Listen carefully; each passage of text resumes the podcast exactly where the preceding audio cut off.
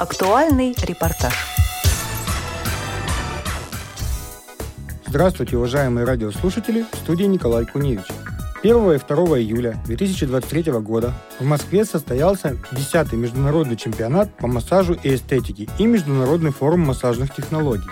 В мероприятии принял участие начальник приемной по обращению граждан и определению возможностей трудоустройства инвалидов по зрению Всероссийского общества слепых Лапшин Константин Александрович, который выступил на открытии чемпионата с приветственным словом. От имени Всероссийского общества слепых а, хотелось бы сказать, что незрячие массажисты – это наиболее крупная аудитория а, специалистов, имеющих а, инвалидность по зрению. По нашим данным, Сейчас в нашей стране более двух с половиной тысяч незрячих массажистов. И именно здесь, именно на тех чемпионатах а, по массажу, которые проводит Центр подготовки и развития массажа вот уже многие годы, и в течение многих лет а, наше общество сотрудничает с этой прекрасной организацией. Именно здесь а, незрячие массажисты а, имеют огромную возможность для проявления своих умений, навыков, своих достижений, чтобы показать себя, свои способности для большой аудитории а, массажного сообщества, чтобы получить шанс к трудоустройству, обрести работу своей мечты. Хотелось бы сказать еще, в добрый путь участники а, данного конкурса, данного чемпионата. Удачи вам и новых успехов! И еще, разрешите прочитать благодарственный адрес а, от имени президента Всероссийского общества слепых Владимира Васильевича Сидорова.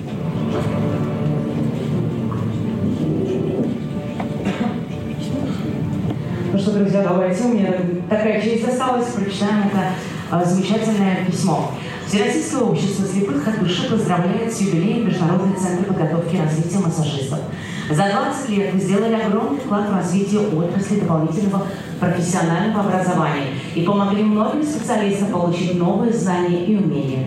Массажисты – это наиболее востребованная и актуальная профессия слепых и слабовидящих специалистов, которые уже нашли или стремятся найти свое место в жизни в непростых условиях открытого рынка труда. Ваша помощь вселяет им надежду и уверенность в будущее. Благодарим руководителя и коллектив Международного центра подготовки и развития массажистов, являющегося крупнейшим центром подготовки и развития массажистов России за предоставленную возможность инвалидам по зрению показать свои возможности, раскрыть творческий потенциал, продемонстрировать свои личные достижения в рамках 10-го международного чемпионата по массажу и эстетике. Желаем дальнейшего процветания вашей организации и надеемся на продолжение нашего плодотворного сотрудничества.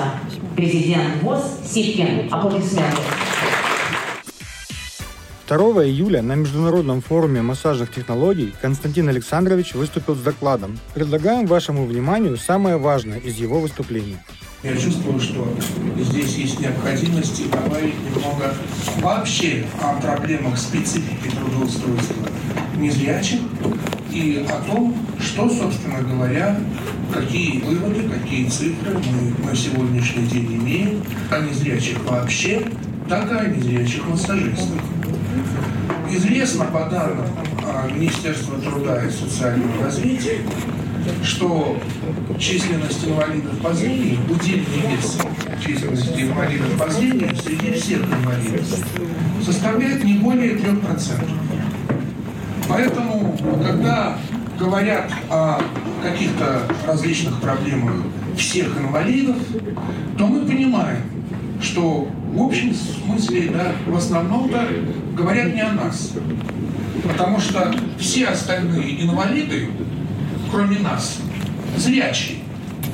А мы, поскольку имеем в силу ограничительных возможностей а, доступа к информации, так как ну, 80-90% информации человек получает с помощью зрения, то, естественно, в силу данной специфики у нас особые технологии как доступа к информации, как образование, так реабилитации вообще и трудоустройства. По поручению Счетной палаты Российской Федерации в прошлом году было проведено а, большое анкетирование инвалидов по зрению первой и второй группы на предмет их отношения к труду, трудоустройству и занятости. В ходе этого анкетирования нами было собрано 3263 анкеты из 49 различных регионов. В ходе этого анкетирования пришли мы к достаточно неутешительным выводам. Ну, то, что в ходе наших исследований было уже известно давно, лишь 20% инвалидов по зрению могут работать на открытом рынке труда. Я имею в виду инвалидов по зрению трудоспособного возраста. 80% не способны к этому. Но эта цифра была подкреплена еще и результатами анкетирования, в ходе которого, если а, мы, опять же, пришли а, к одному из интересных выводов, если инвалид по зрению теряет работу, то с вероятностью 90% он не найдет работу в течение ближайшего года, а с вероятностью 76% он не найдет работу более чем в течение ближайших трех лет. То есть, по существу, никогда. Еще один интересный факт. 52% опрошенных, то есть ну, порядка там почти 2000 человек, признали, что работа а, служб занятости по всем регионам России для них абсолютно бесполезна. И лишь 8% инвалидов по зрению смогли трудоустроиться и им помогали в этом службы занятости.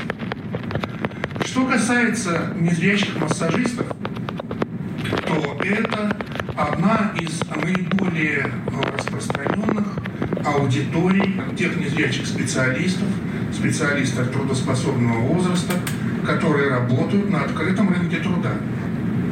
По нашим данным, более трети а, специалистов, да, имеющих инвалидность по зрению и имеющих, соответственно, среднее специальное э, или высшее образование, более трети таких людей, то есть порядка 2500 человек, являются массажистами.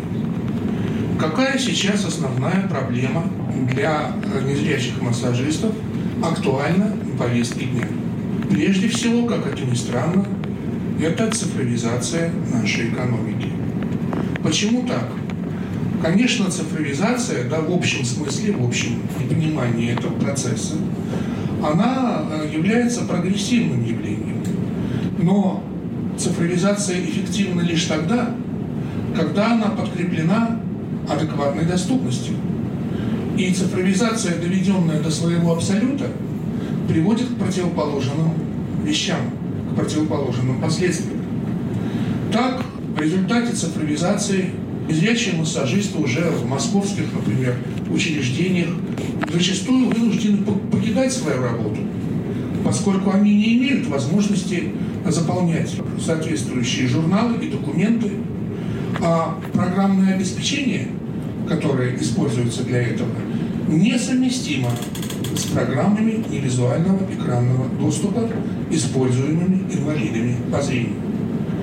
В марте прошлого года состоялось э, большое совещание о проблемах незрячих массажистов Москвы. Оно проводилось э, Московской городской организацией ВОЗ на базе учреждения «Моя карьера». И там десятки незрячих массажистов высказали данную проблему. Сотрудники Департамента труда и социальной защиты населения в ответ заявили, что они готовы идти навстречу данным пожеланиям и адаптировать программное обеспечение работодателей а, для доступности а, инвалидов по зрению, которые работают массажистами. Но не было сказано ими ни слова о том, о чем просили массажисты, чтобы, ну, пока это достаточно сложная задача решается, чтобы, скажем, в государственных учреждениях, хотя бы э, тех, где работают, ну, существенное число незрячих массажистов, что такое существенное? Два, три. Вот, чтобы предусмотреть, ну, хотя бы там небольшую ставку ассистента – чтобы человек мог помогать незрячим людям в заполнении этих журналов. На это нам было отказано. И э, нам было сказано, что вот к осени прошлого года э, это программное обеспечение будет адаптировано, но прошла осень, прошла зима, вот уже наступило лето, а, как говорится, там и конь не валялся. Что еще мне хотелось бы сказать конкретно о незрячих массажистах и проблемах незрячих массажистов. К сожалению, с одной стороны, мы видим, что многие колледжи, более 15 сейчас в нашей стране, в различных регионах обучают незрячих массажистов. Но качество такого обучения в ряде случаев вызывает многие вопросы. Ну, есть у меня ряд примеров. Ко мне, в общем-то, обращались незрячие студенты одного колледжа в одном из крупных городов нашей страны. Ну, не буду называть, как говорится, из соображений этики конкретный город, но факт, который они называли, потрясал. И мне бы хотелось поделиться этим фактом со всеми. А в этом колледже, в программах для слепых людей, анатомию изучали дистанционно, из-за чего были случаи перехода а, наших массажистов а, в, в Кисловодский медицинский колледж, в то учреждение, которое имеет более традиционную школу, да, и которое занимается этим уже несколько десятков лет. Что я еще могу здесь сказать? То, что сейчас мы наблюдаем в движении Обилимпикс, это здорово, но мне бы хотелось еще обратиться с пожеланием, чтобы особенно в регионах более активно привлекались незрячие массажисты, именно э, прежде всего из числа специалистов к данным соревнованиям. Вот, собственно, те проблемы и те пожелания, которые актуальны для нас, для инвалидов по зрению. Константин Александрович, у меня к вам несколько вопросов. Да? Смотрите, когда вы говорили о статистике, мы говорим о том, что вы свою статистику выбирали по людям, которые находятся во Всероссийском обществе слепых, или это была все-таки более широкий охват людей? В статистику, конечно, вошли члены ВОЗ, но что мы можем сказать? ВОЗ состоит 190 тысяч человек, и это в основном инвалиды первой и второй группы по зрению. По данным э, Министерства труда, всего инвалидов первой и второй группы там чуть более 300 тысяч человек. Подавляющее большинство этих людей. 60, 70, да, причем, причем еще тоже интересно, да, что а, трудоспособных, то людей трудоспособного возраста а в процентном отношении еще больше. Спасибо. Я знаете, почему задала этот вопрос? Потому что, мне кажется, одна из причин такой статистики, что люди с инвалидностью по зрению не могут устраиваться на открытом рынке труда, причин несколько. Во-первых, сам открытый рынок труда, конечно, не готов. Но еще очень важно то, что для Всероссийского общества слепых все-таки характерно наличие сети своих предприятий, на которых было все сделано для того, чтобы люди работали. Вот не сложилась система взаимодействия по-другому. Вот вы сегодня говорите о том, что центры занятости, например, да, не умеют, не отрабатывают правильно с инвалидами по зрению. У меня к вам такое предложение. Я очень много в этом году встречалась именно с центрами занятости по всей стране. Они очень хорошо, они лояльно настроены к диалогу. Им не хватает знаний и не хватает запроса. Может быть, нам организовать вместе со Всероссийским обществом слепых и движением Обилимпикс какую-то открытую диалоговую площадку, площадку обучения, уже я не знаю, как ее правильно назвать, центров занятости. Донести до тех, кто там работает, какая специфика у незрячего, что он ждет, что ему нужно, что ему не хватает, как получить правильную информацию, как сформировать правильный запрос к работодателю. Просто у нас с вами, я, знаете, очень часто в нерешении многих наших вопросов в основе лежит не взаимодействие. Возможно, но, во-первых, с широким привлечением именно э, сотрудников, э, членов ВОЗ, и, во-вторых, на договорных условиях, чтобы это было не на уровне так слов, а на уровне реальных действий. Так нет проблем. Но у меня, знаете, другая ведь история. Правда, если мы, у нас очень узкий круглый стол всех людей, которые давно в этом все понимают. Очень часто в самих регионах э, не очень активны члены ВОЗ. Это тоже есть такая Это история. есть. И это такая большая беда. Почему? Потому что если нет активного человека, вот как только есть регион, где активно работает ВОЗ, сразу же видно, да, там очень ну, хорошо идет это взаимодействие. Поэтому вот, может быть, из молодежи кого-то вам посмотреть, прям поназначать на эту историю. Но мне кажется, если бы мы начали более активно взаимодействовать с центрами занятости и формировать, причем это для всех групп инвалидности характерно, да? Вот если сейчас у нас там глухие стали выходить в регионы, в конкретные, вот как выезжают в регион, там и предприятия открывают, и взаимодействие начинается, да? Просто не хватает в регионах информации от запроса дателя, от нас с вами. И по поводу подготовки там вот специалистов, я бы, например, вот честно вам скажу, даже бы взяла бы и предложила Минтруду, чтобы, например, Всероссийское общество слепых вывезло представителей, руководителей центров занятости в один из своих центров адаптации. Ведь они никогда не были в Волоколамске. Они понятия не имеют, как человека, потерявшего зрение, учат заново жить. Покажите им это на практике. Это же было бы, ну, это была бы колоссальная история погружения в задачу. При условии, что если эта инициатива будет э, реализована, во-первых, с широким участием специалистов ВОЗ, Так я про и них говорю. и во-вторых, на договорных условиях, в этом случае люди из общества потянутся, и по- потянутся в том числе и молодые люди из них. А что такое договорные условия? То, что мы договорились и делаем? Или что мы платим? То, что это будет работа, то, что это будет привлечение а, членов ВОЗ, в том числе к систематической работе. Понятно. Очень бы хотелось, чтобы вот у нас с вами и сами ребята в регионах, не только, не, только, не только на договорных. Вот если только на договорных, потихоньку все это появляется. Что касается того, что вы сказали, тьютеров не хватает, у меня к вам есть предложение решения этого вопроса. Потому что денег на всех тьютеров точно нам пока не хватит. Подождите, но решение очень простое. Мы с вами такой колоссальный отряд за эти годы добровольчества сформировали, что я не верю, что в вузах не найдется добровольцев, которых можно прикрепить к педагогам незрячим, чтобы помогать им зак- заполнять документы. Но не верю я в это. Давайте выйдем в вуз и скажем, что есть такие проблемы, назовем конкретные учреждения и попросим прикрепить к этим людям добровольцев, чтобы проблем по заполнению отчетных документов просто больше не было. Мы же, Альмина Хатовна, можем это сделать? Я думаю, что через РУМСы, да. Давайте вы сформируйте, где есть такая проблема, а мы прям на руководителей вузов выйдем. Вот прям вот точно совершенно можем это сделать.